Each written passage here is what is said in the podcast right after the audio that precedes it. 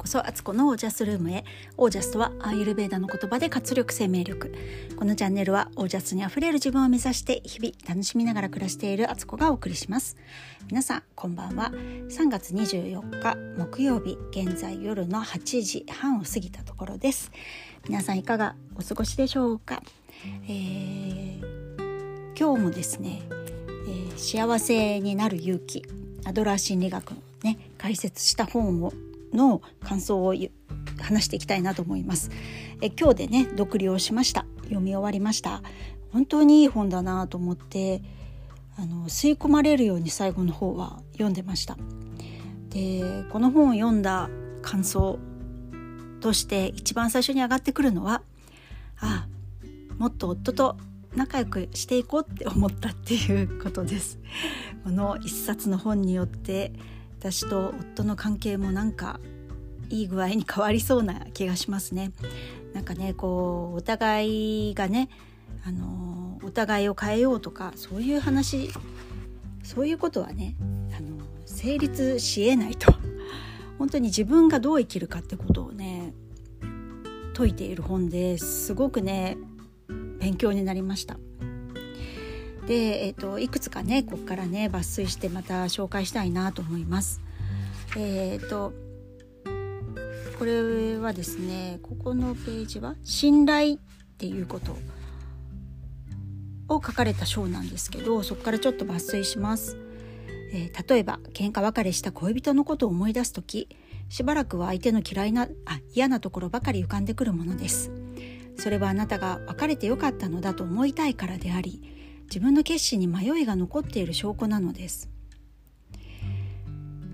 自分自身に別れてよかったのだと言い聞かせないと心が揺らぎそうになる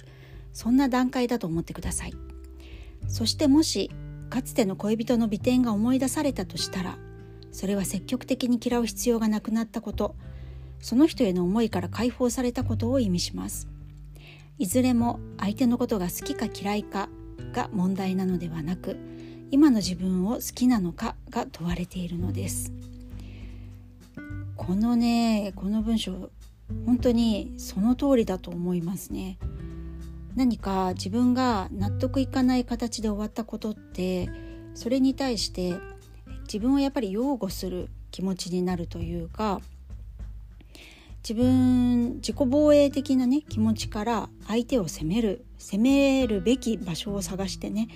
そうし続けているっていうことってまあまああったりするじゃないですか。そうしてる間って自分の中では相手を自分から切り離しているつもりなんだけれど嫌いという意思表示で決してそうではなくてそうしてる間はずっと実は相手に執着していて相手相手に相手に対しても依存心みたいなね気持ちがあるっていうことなんですよね。でもうフラットな気持ちになれば全てが公平に見えてくるから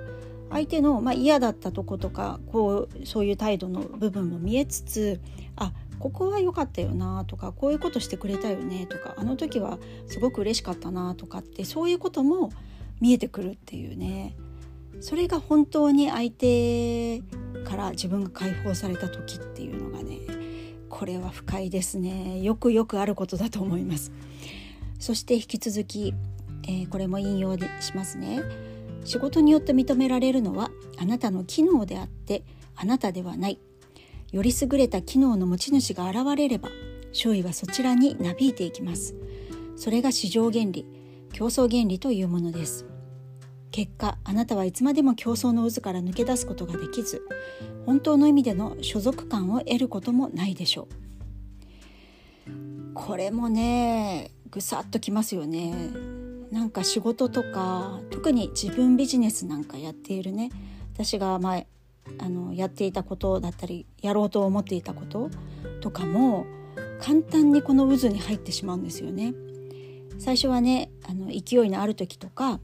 えー、ビジネスを始めたばっかりの時っていうのはエネルギーの余力もあるし初めてのことばかりであの初体験のことも多いからうまくいかなくてもそれでもあの初めてだしって思いながら頑張っていけるんですけどだんだんねそれが苦しくなってくるわけですよ。自分よりねあのいとも簡単にうまくやっている人が出てきたりとか自分がすごく努力して努力してもこれぐらいしかいかないことをもともと才能があったりとかそれなりのアイテムを持っているとかね、あのステータスだったりとかねもうスタートラインとかがそれぞれ違うわけですから当たり前なんですけどなんかそういうものであ自分は足りてないんだあ抜かされてしまうとかっていうね本当に競争の中ですよね。でどんだけ自分が頑張ってやってもまた新しい新しい人たちが出てくるし自分の中でももうなんかこう何も残ってなくなって擦り切れていくような気持ちとかね本当あるなと思ってそれは自分の機能が評価されてるだけであっては自分自身ではないっていうねここもねすっごい大きなことですよね。本当は自分を評価されたいとか自分自身を認められたいって思っているのに自分の周りにあるもので評価されると思っているからどんどんそっちのね物質的な観点に入っていってしまうってことですよね。ここもなんかすごいなと思いましたね。ここのどあの分析というかね。本当に。でそう。最最終的にはねアドラーさんはね 愛を説いてるわけですよ。本当にこの本、ね、哲学とか心理学の本なのかなと思うぐらいなんかもっと普遍的なものをすごく言ってますよねアドラーさんね。なんか運命の出会いとかについても語ってて運命の出会いなんていうものはないと出会いの形などどうでもいいってもう言い切ってるんですよ。運命とは自らの手で作り上げるものなのです我々は運命の下僕になってはいけない運命の主人であらねばならない運命の人を求めるのではなく運命と言えるだけの関係を築き上げるのです。目の前のパートナーと今をダンスするのです。どこへ行くのかなどを考えることなく互いの手を取り合い今日という日の幸せを今という瞬間だけを直視してくるくると踊り続ける。このねこの分析もすごいなと思いました。そっか運命で出会う運命的に出会いましたとか運命の人なんですとかってよくね言ったりそういうことに憧れたりするけれど運命があるんじゃなくって自分がその人とどう関係性を築いていくかでそれが運命になっていくんだっていうもうねそうやって思ったら自分主導で生きていくことができるじゃないですか。なんか運命の人って待ってないととか棚ぼた的にとか、あの偶然の一致でねそういう出会いがあったみたいな風になるとなんかまあある意味ロシアンルーレット的な当たればラッキーだけど外れるかもしれないみたいなねそういうなんかドキドキ感しかなくて外れたらどうしようってそっちの不安の方が大きくなってもう何かに自分の運命預けちゃってるんですよね。ねそうじゃないと出会った人がもう最高の人だと思って相手のことを尊敬して相手を自分のことのように大事にして、えー、自分が幸せになるんじゃなくて私たちが幸せになるっていう主語を変えて生きていくっていうことをね説いてるアドラーさんすごいと思いましたね。これもねすごく感銘を受けましたこっから考えると本当に私も自分自身に置き換えれば夫との関係性っていうのがねまたねなんか違う次元に上がっていけそうだなと思ったんですよ。そしてこれも大事なところ。愛の関係に待ち受けるのは楽しいことばかりではありません。引き受けなければならない責任は大きく辛いこと予期しえぬ苦難もあるでしょう。それでもなお愛することができるか。どんな困難に襲われようとこの人を愛し共に歩むのだという決意を持っているか。その思いを約束できるか。もう病む時もってねあの結婚の誓いとかで言いますけど本当にまさにまあその通りっていうかね愛って幸せなことばっかり楽しいことばっかりじゃもちろんないんですよ。それ以上に大変なこと苦しいことを投げ出したいこともありつつそれでもこの相手とどんなことがあろうとも一緒にやっていくっていうねそういうベースがあれば何が起きても協力し合って生きていくことができるんですよね。でより深いものにその関係性はなっていくっていうね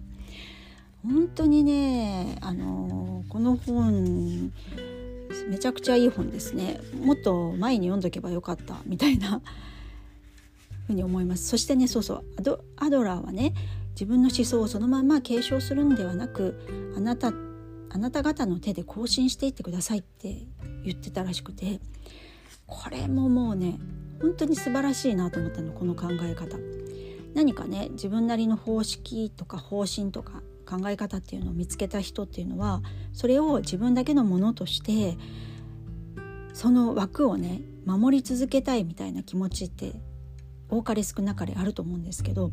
もうそそれをね完全に手放してるんですよね。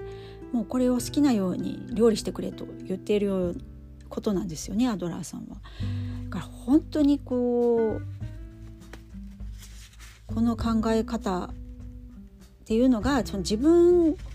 から出たものではないってアドラーさんを分かってたんじゃないかなと思って自分はその役割を引き受けてる。ある意味使命があってこのようにこの考え方をルフしていくというねあの使命があるんだってどっかで気づいてだからこそこれを自分だけのものにしなく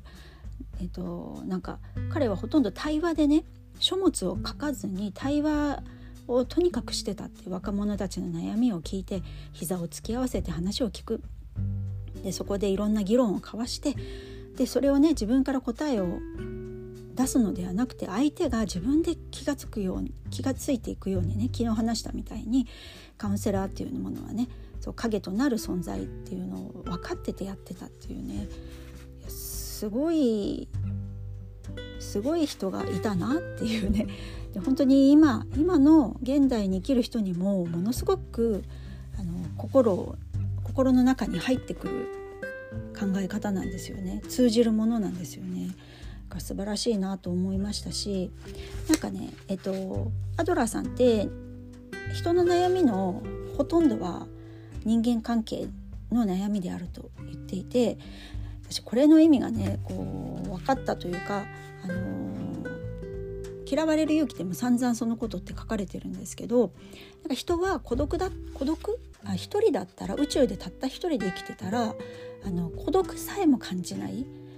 人間関係の悩みもそこにはないし、あの、悲しい辛いとかあのしんどいとかもう許せないとか嫉妬とかそういうものも全くないわけですよ。まあ、そこには喜びとか嬉しさとかそういうものもないんですけどそれが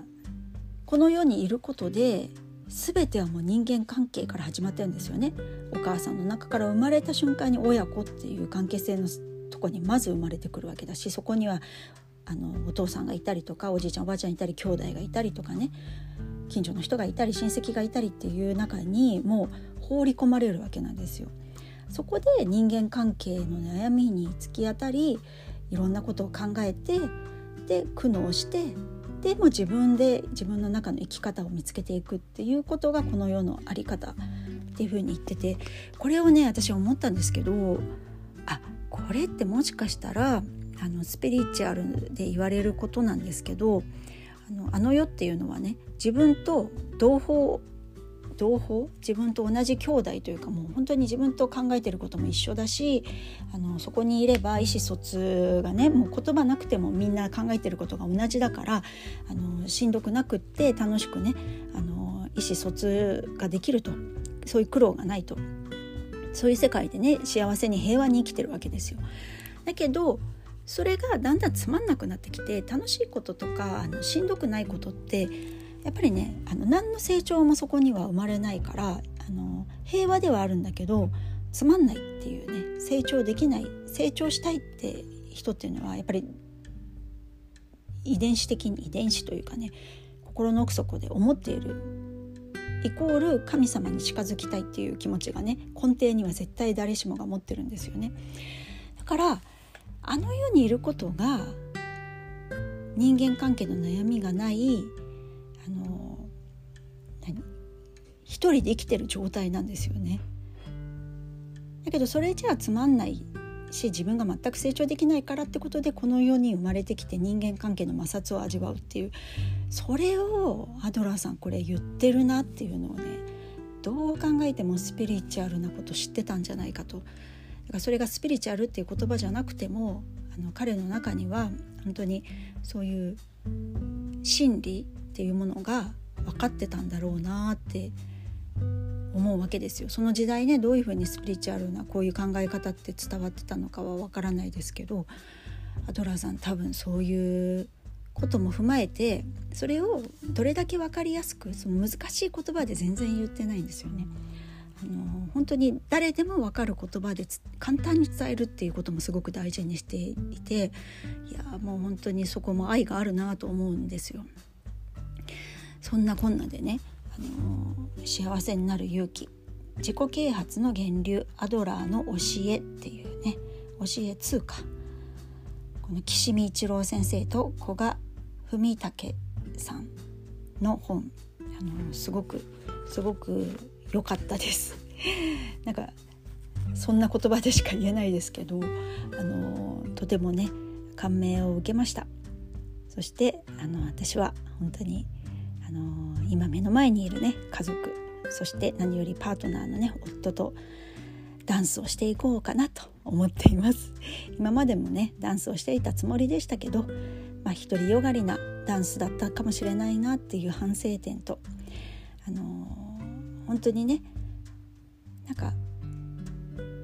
自分になんかこういうこういう風だったらこうするのにとかもう本当そういう条件付けはなしだなと思ったんですよ。もう今あるものがベストであって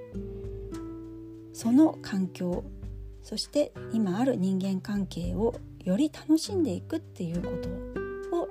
主体的にやっていくっていうねそういうふうなことが大事だなと思わせてくれた本でした。よかったらね皆さんあの嫌われる勇気とともにこの幸せになる勇気あのセットでお読みいただくととてもとてもいいんじゃないかなと思います。それも本当自由なんですけどね。タイミングが来たら読むことになるんじゃないかなと思いますし読まないかもしれないですよね。私もねこれドラマとかで嫌われる勇気がねほんと一世風靡した頃ってあの流行り流行りすぎてて逆にねなんか遠巻きに見ちゃってたみたいなとこがあったんでね。だけど今になって急にこう読むタイミングが来て自分から読んでいるっていうことにもこれもねあのそれぞれの成長のタイミングでね必要なものっていうのは運ばれてくるんだろうなと思ってます。はいということで今日はこんな感じです。えー、明日はね私朝から都内のね表参道に行きますので早めに寝て、えー、朝早く起きて一通りのねルーティン朝ルーティンですね運動と家事を終わらせていきたいなと思ってます早めに寝よっと。まあ9時前か。はい。あの準備します。ということで皆さんも早寝早起きあのぜひしてみてください。ということで今日はこの辺で皆さんの暮らしが自ら光り輝いてオージャスにあふれたものでありますように。あ皆さんの暮らしは 自ら光り輝いてオージャスにあふれたものです。オージャス。目の前のパートナーがベストパートナー。